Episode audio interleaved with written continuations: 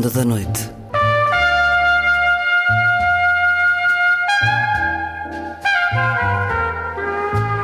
Com Luís Caetano.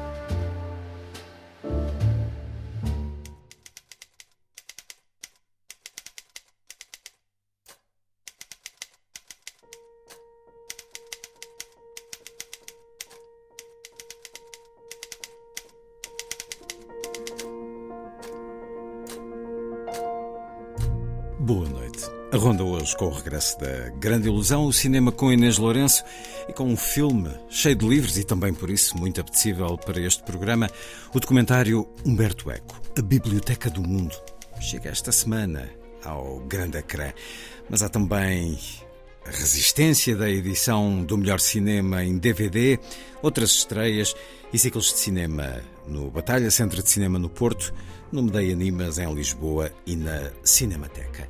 Também o regresso do Lilliput de Sandy Gageiro, que nos propõe um livro de Lúcia Vicente, No Meu Bairro, um livro pela diversidade e identidade de género.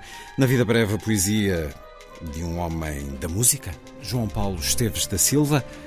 Um segredo para escutar na voz do autor e na última edição as novidades da editora Quetzal, apresentadas esta terça-feira traz-nos Anne Acres, Jung Chang, Sérgio Godinho, Ovídio, Julian Barnes, Henrique Raposo, Vargas Llosa, José Eduardo Agolusa, Frederico Lourenço e Roberto Bolanho, entre outras propostas. Vai ser assim a ronda.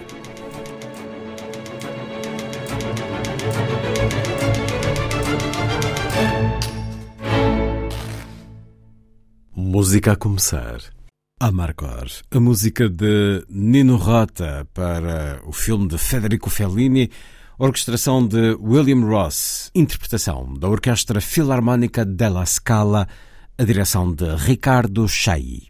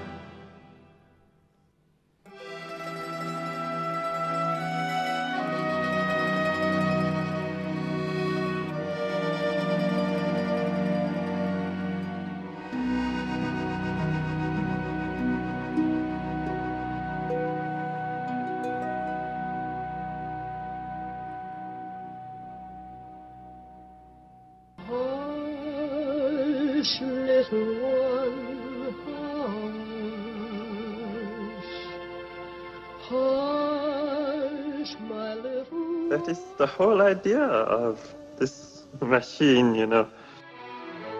どこ行くの I love you. A grande ilusão. Aren't you drinking? I never drink.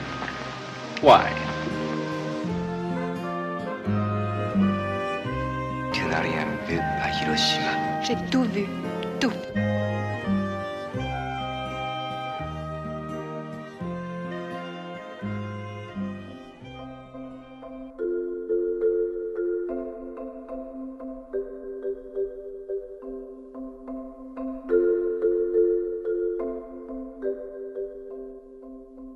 Grande Ilusão está de volta depois da pausa de verão e começa com a estreia do documentário Humberto Eco, A Biblioteca do Mundo, de David Ferrario. Inês Lourenço, a paixão pelos livros e pelo conhecimento nesta rentrée. Precisamente. É bom regressar e ainda mais sob o signo, sob influência de um documentário que nos desperta para uma sabedoria analógica nestes tempos do triunfo do digital.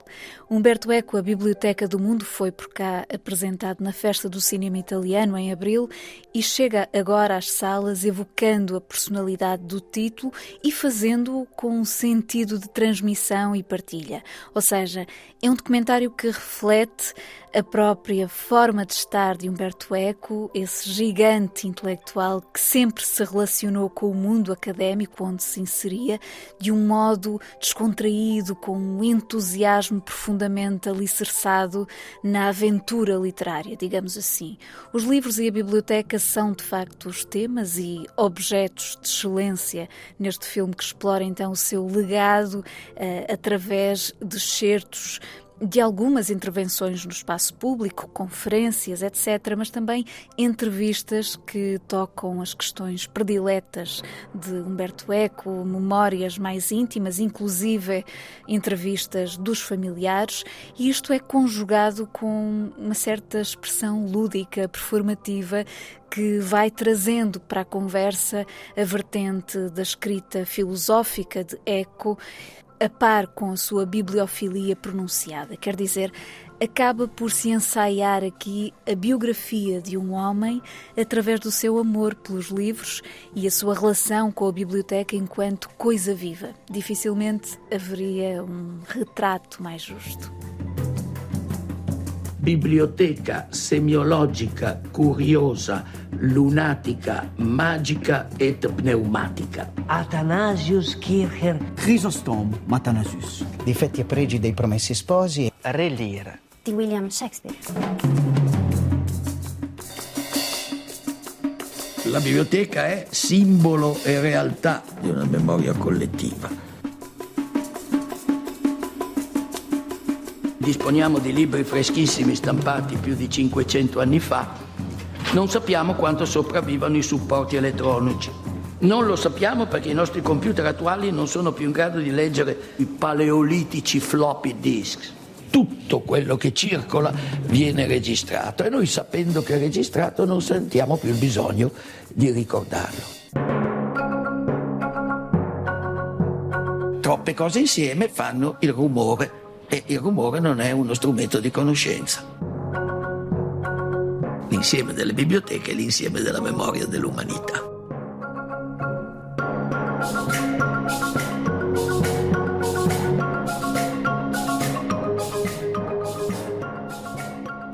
Destaca ainda para outra estreia em sala. Um Amor na Escócia, de Bully Lanner, e três DVDs com a edição Midas Filmes, acabados de lançar. Um Amor na Escócia é daqueles dramas românticos muito eficazes que conquistam pelo seu classicismo impecável.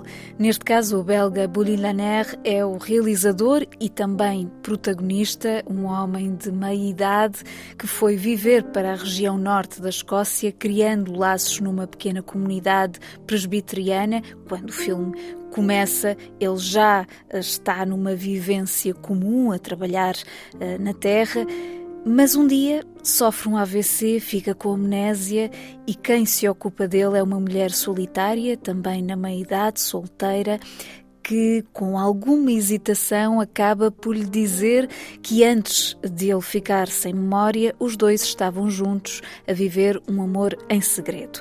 A partir daqui, o que é verdade ou mentira vai sempre ser apreciado à luz das subtilezas afetivas e de uma reflexão elegante sobre os sentimentos numa determinada altura da vida.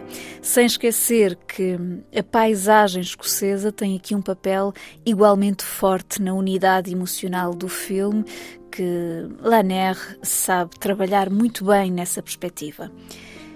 Por sua vez, numa altura em que importa resistir à queda do mercado do DVD, três novas edições da Midas Filmes apostam nesse formato, de algum modo a celebrar o cinema português. Estou a falar do díptico de João Canijo, Mal Viver e Viver Mal. O primeiro, recordo, venceu o Urso de Prata no Festival de Berlim.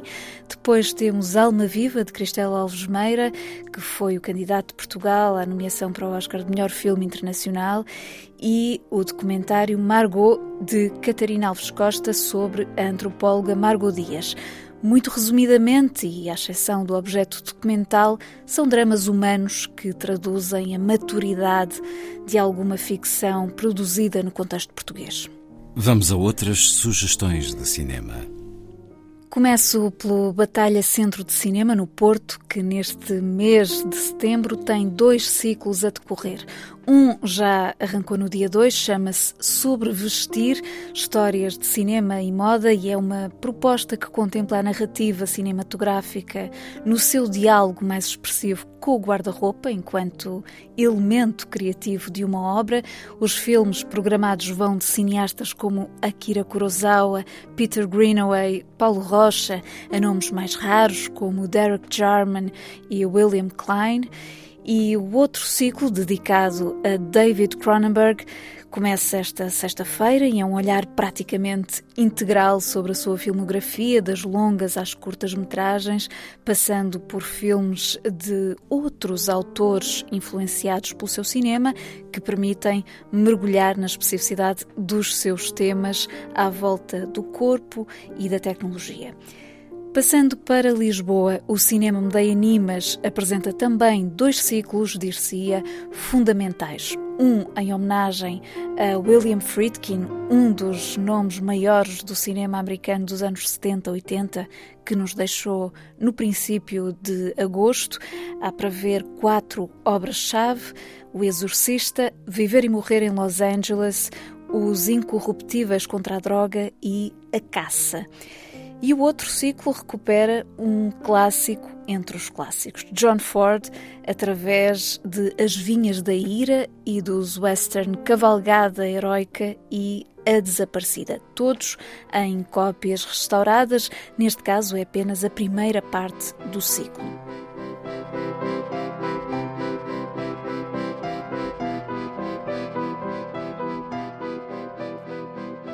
Ainda em Lisboa e na onda dos ciclos que recheiam o mês, a Cinemateca programa uma retrospectiva quase integral da obra de Jerry Schatzberg, o fotógrafo e cineasta conhecido sobretudo por O Espantalho e Pânico em Needle Park. A retrospectiva arranca esta quinta-feira com o privilégio da presença de Schatzberg nas primeiras sessões, Schatzberg, que tem 96 anos, e já a decorrer estão os ciclos Charlton Heston, uma presença épica por ocasião do centenário desse ator icónico da Hollywood clássica, e Alan Arkin, o comediante assustado. Este uma proposta verdadeiramente refrescante, porque são, sobretudo, títulos muito pouco conhecidos, alguns mesmo desconhecidos e inéditos.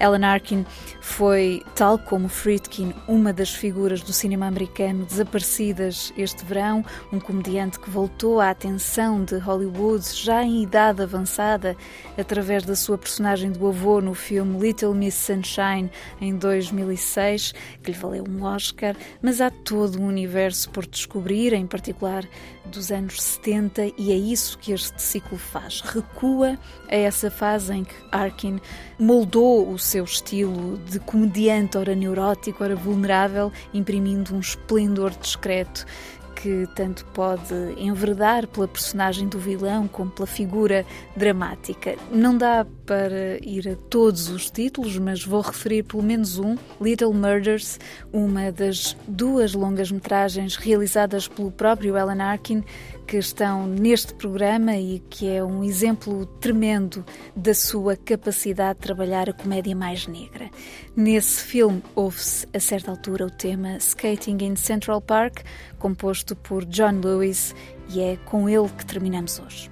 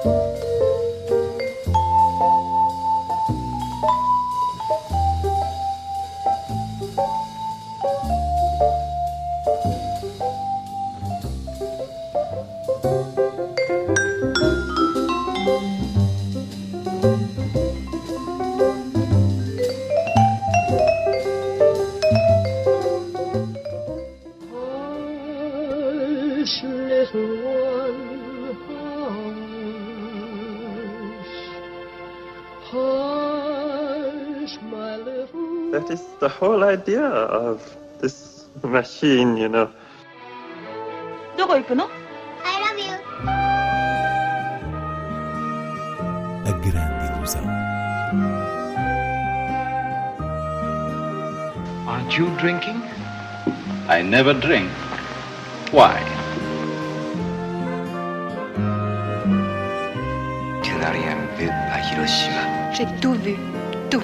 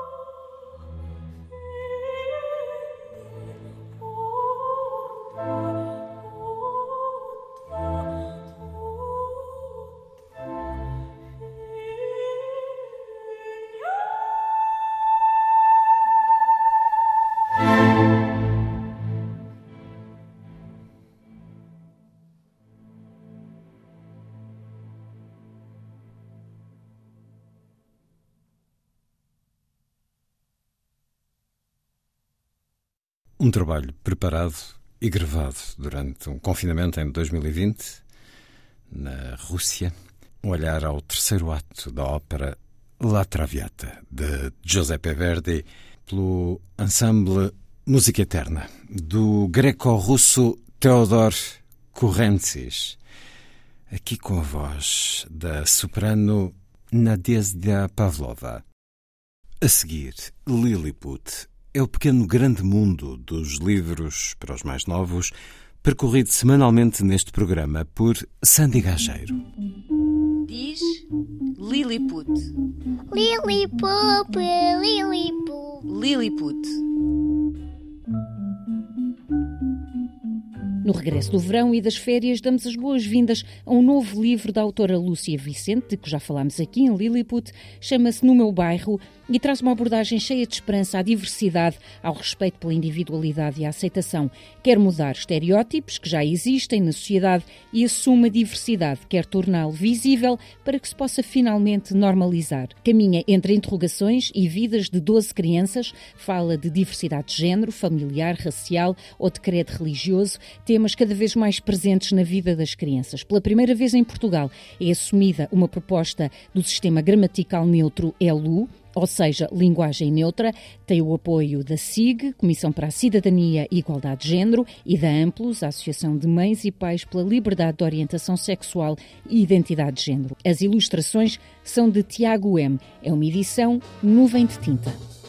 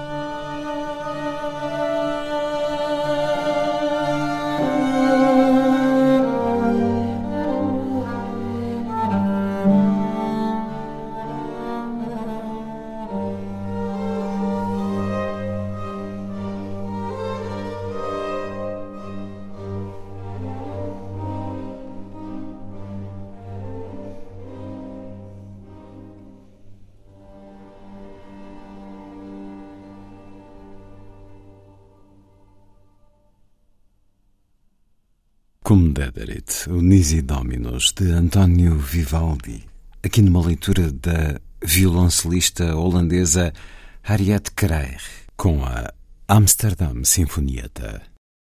A seguir, a poesia na noite da rádio.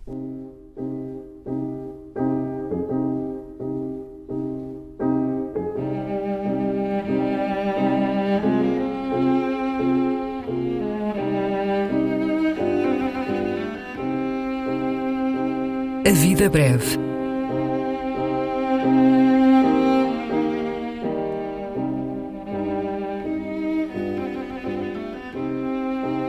Poesia por quem a escreve.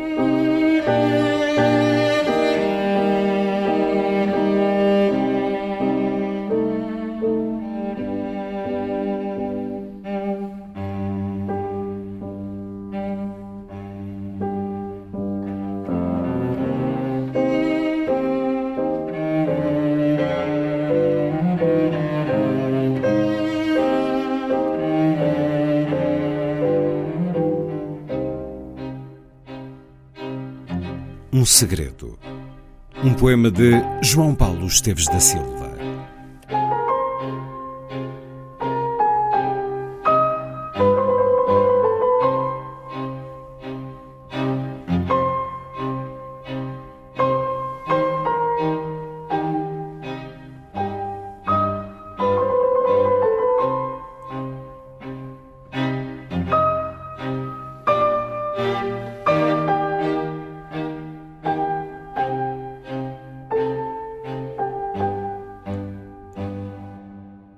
Eu sou o rei de Portugal. Não digo isto a ninguém, e se o dissesse, muito provavelmente internavam-me no manicômio. Mas não é por isso que o não digo. É por ter medo do improvável. Que me acreditem e coroem, me deem um trono e um cetro e me queiram a governar o mar.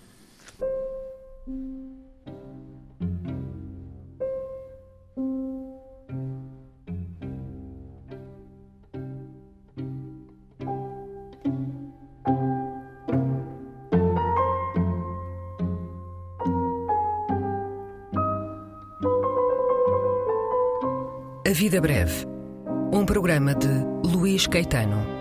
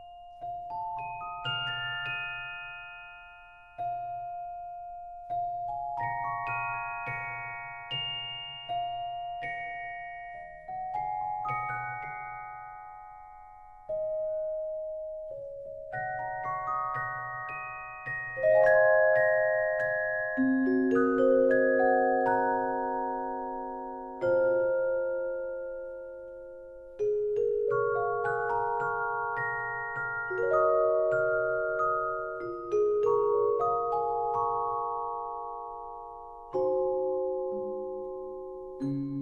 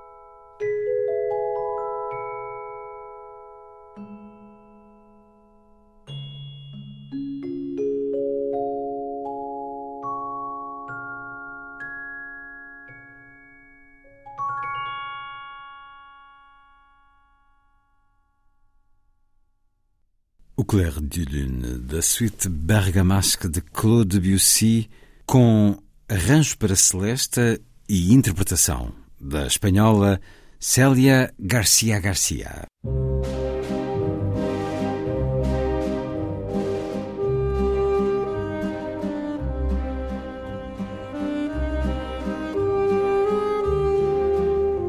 Última edição.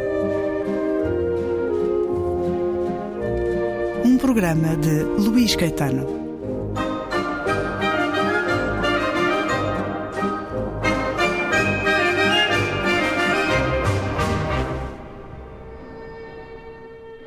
À medida que ia tentando convencer-me de que não era nada, aquilo tornava-se tudo.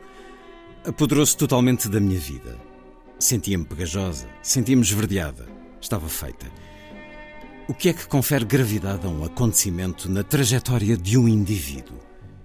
É o que custa superá-lo, o que custa apreendê-lo, a violência com que se sente, a permanência dos estigmas que deixa.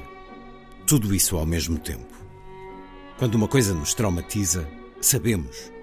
Essa coisa possui-nos, faz parar o tempo. Foi o acontecimento grave em si? Ou foi o para mim, num dado momento, num contexto preciso, tendo-nos desembaraçado da questão jurídica? Como julgar a gravidade da coisa? Deve-se concluir que não há qualquer objetividade na matéria, que só conta a violência subjetiva com que o acontecimento é vivido? Entregar o acontecimento à apreciação da subjetividade não é despilo de todo o seu horror? Dizer é verdade para ti porque tu o vives como tal é dizer que não é verdade em si? Que não é horrível apalparem-nos num salão de massagem? Que outras não teriam vivido a coisa assim, tão mal? Que algumas até a satisfaria? É fazer da subjetividade a variável de ajustamento do acontecido. Não é bem nem mal. Depende das pessoas. Logo, fico privada da estabilidade de um juízo moral. O que se passou estava mal e não devia ter sucedido. Remetendo-me à minha subjetividade, tenho duas vezes vergonha. Por ter estado nessa situação e depois por ter sido incapaz de me distanciar dela como uma experiência infeliz. Aqueles poucos minutos viriam roer-me como remorsos. Certo de O Sexo das Mulheres, de Anne Acres. Aqui se fala de um ato imprevisto. Num salão de massagens, em Tunes, durante um período de férias. A autora, jovem mulher, 32 anos, vai com a irmã a um salão de massagens de um hotel de cinco estrelas. O massagista, um jovem atraente, pergunta-lhe se lhe pode tocar com as mãos nas zonas mais íntimas do corpo. Ela diz-lhe que não. Mas durante a massagem, ele fala. Falo demoradamente. E ela, durante alguns minutos, pelo silêncio, consente. Ele propõe-lhe sexo, ela recusa.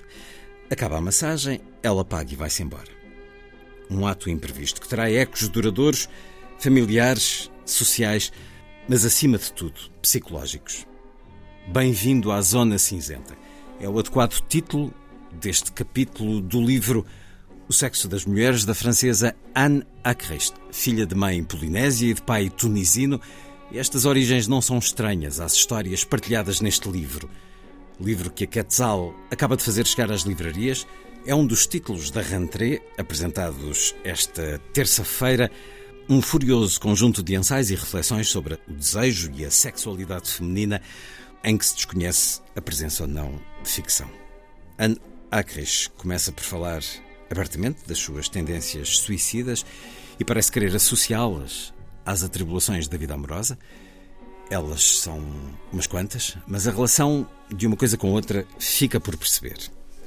O Sexo das Mulheres, de Anne Acres. Tradução de Telma Costa, uma das novidades da Quetzal. Vamos a outras, também à volta do desejo e igualmente a evocar alguma atualidade. Vladimir é um romance da dramaturga Julia May Jonas, que nos leva para esse microcosmos de todas as tendências, que são as universidades americanas. Numa delas, um casal de professores vive uma sexualidade aberta, muito liberal, mas eis que se vê abraços com um inquérito sobre os relacionamentos que o marido teve ao longo dos anos com algumas alunas.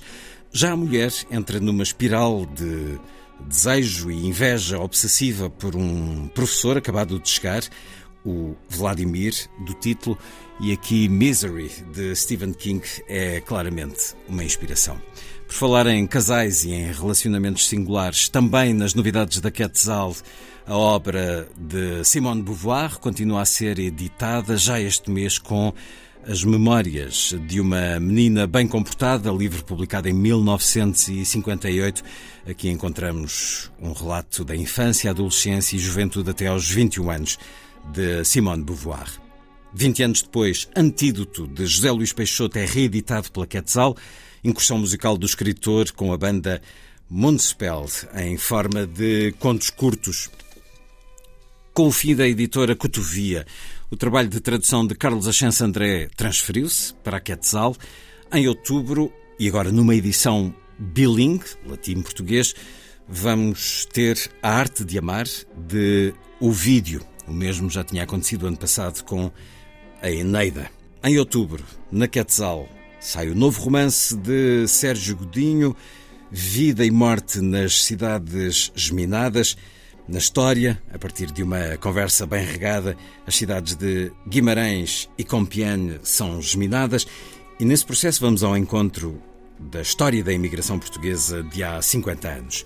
Julian Barnes, também eh, fiel no catálogo da Quetzal, com Amor e etc. Continuação de Amor e Companhia e em estreia na ficção longa, o cronista Henrique Raposo, que lemos no Expresso semanalmente, romance com o título As Três Mortes de Lucas Andrade. Aqui a imigração é do campo para a cidade e, claro, com muitos retratos do Alentejo, a dar-nos também uma saga de um suicida. Nome firmado também no catálogo da Quetzalo de José Eduardo Agualusa para publicação em outubro Vidas e Mortes de Abel Chivucovuco, uma biografia de Angola. O nome é conhecido da história recente de Angola. Chivucovuco significa bravura, mas vamos recuar no tempo, muito para além da vida deste político. Também nome forte da Quetzal, Mário Vargas Llosa, a edição em outubro de História de um Deicídio. É tese de doutoramento do Nobel da Literatura que ele apresentou em Madrid em 1971, muito uh, dedicada à obra do seu amigo Gabriel Garcia Marques, com quem um dia se travou de razões. É uma declaração de amor à literatura, em particular da América Latina. Vinte anos depois, também, regressa às livrarias Mao, a história desconhecida, de Yung Shang, a grande biografia de Mao Tse-tung, que lhe levou mais de uma década a escrever, Yung Shang, que se popularizou com o romance Os Cisnes Selvagens. Com esta biografia assumiu o seu caráter de historiadora, historiadora interveniente. Ela viveu parte desta história que conta e há 20 anos conversei com ela sobre o livro. Quando é que descobriu que Mao Tse-tung era uma pessoa malévola? Quando a Revolução Cultural começou, eu tinha 14 anos. Nessa altura, eu tinha por Mao um culto da personalidade. Eu olhava-o como uma espécie de Deus. Mas depois comecei a ver uma série de coisas horríveis a acontecer à minha volta, sabe? Atrocidades, violência, tudo isto era contrário à minha natureza. E então comecei a questionar as regras de Mao. Mas não o questionava na minha cabeça, não pronunciava o nome dele na minha cabeça, até alguns anos mais tarde, quando eu li uma revista, Newsweek, que uma amiga me deu em segredo.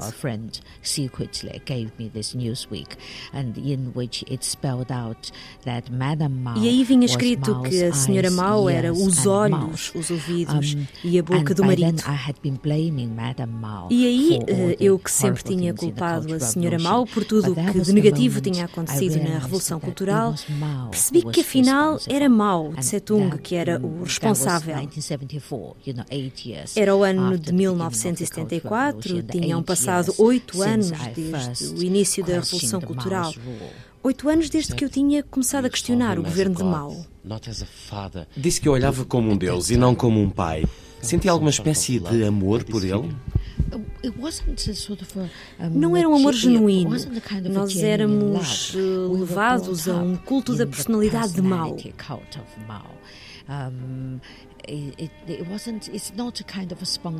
Não era um amor espontâneo, ele era como um Deus, fazia parte da nossa vida.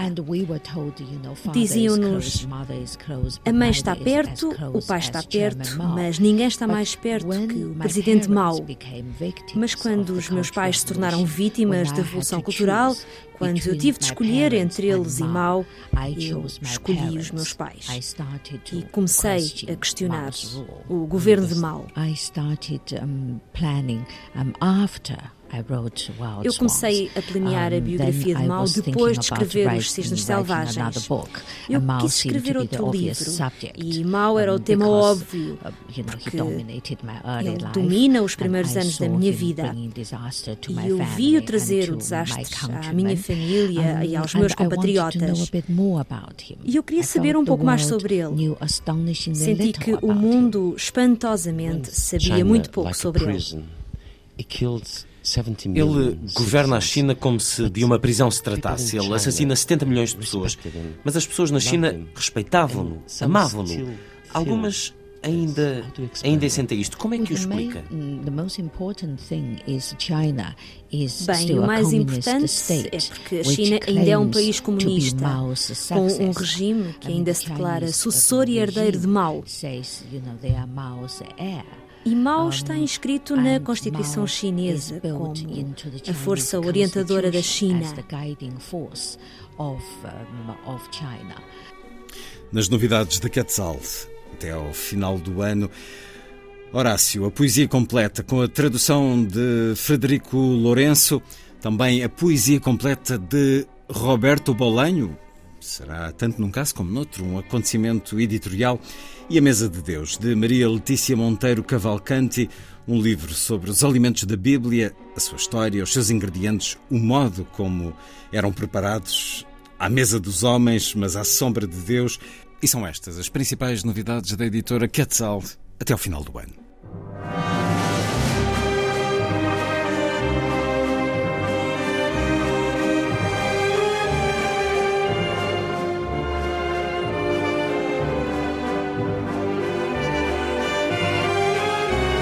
Última edição.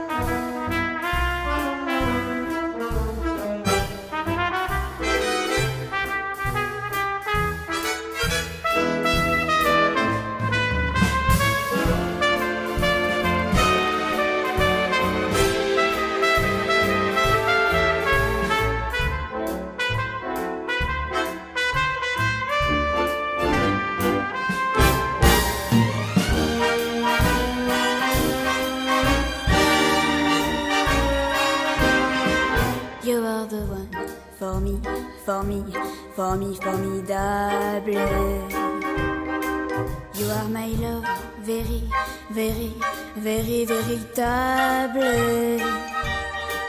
Et je voudrais pouvoir un jour enfin te le dire,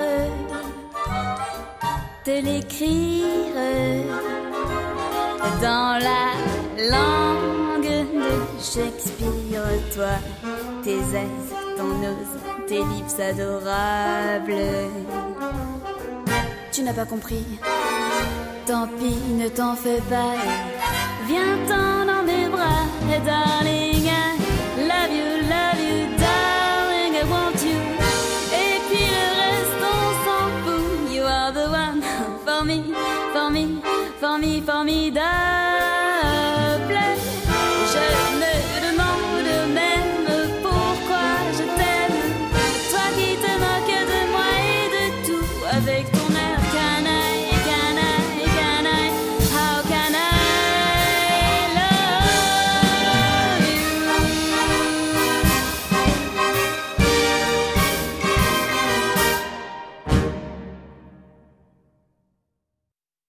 Formi Formidable, Charles Aznavour, nas interpretações em voz e trompete de Luciane Renaudin Vary e a Orquestra de Concertos da BBC, sob a direção de Bill Elliott. Está feita a ronda. Assim, obrigado por estar com a rádio. Boa noite.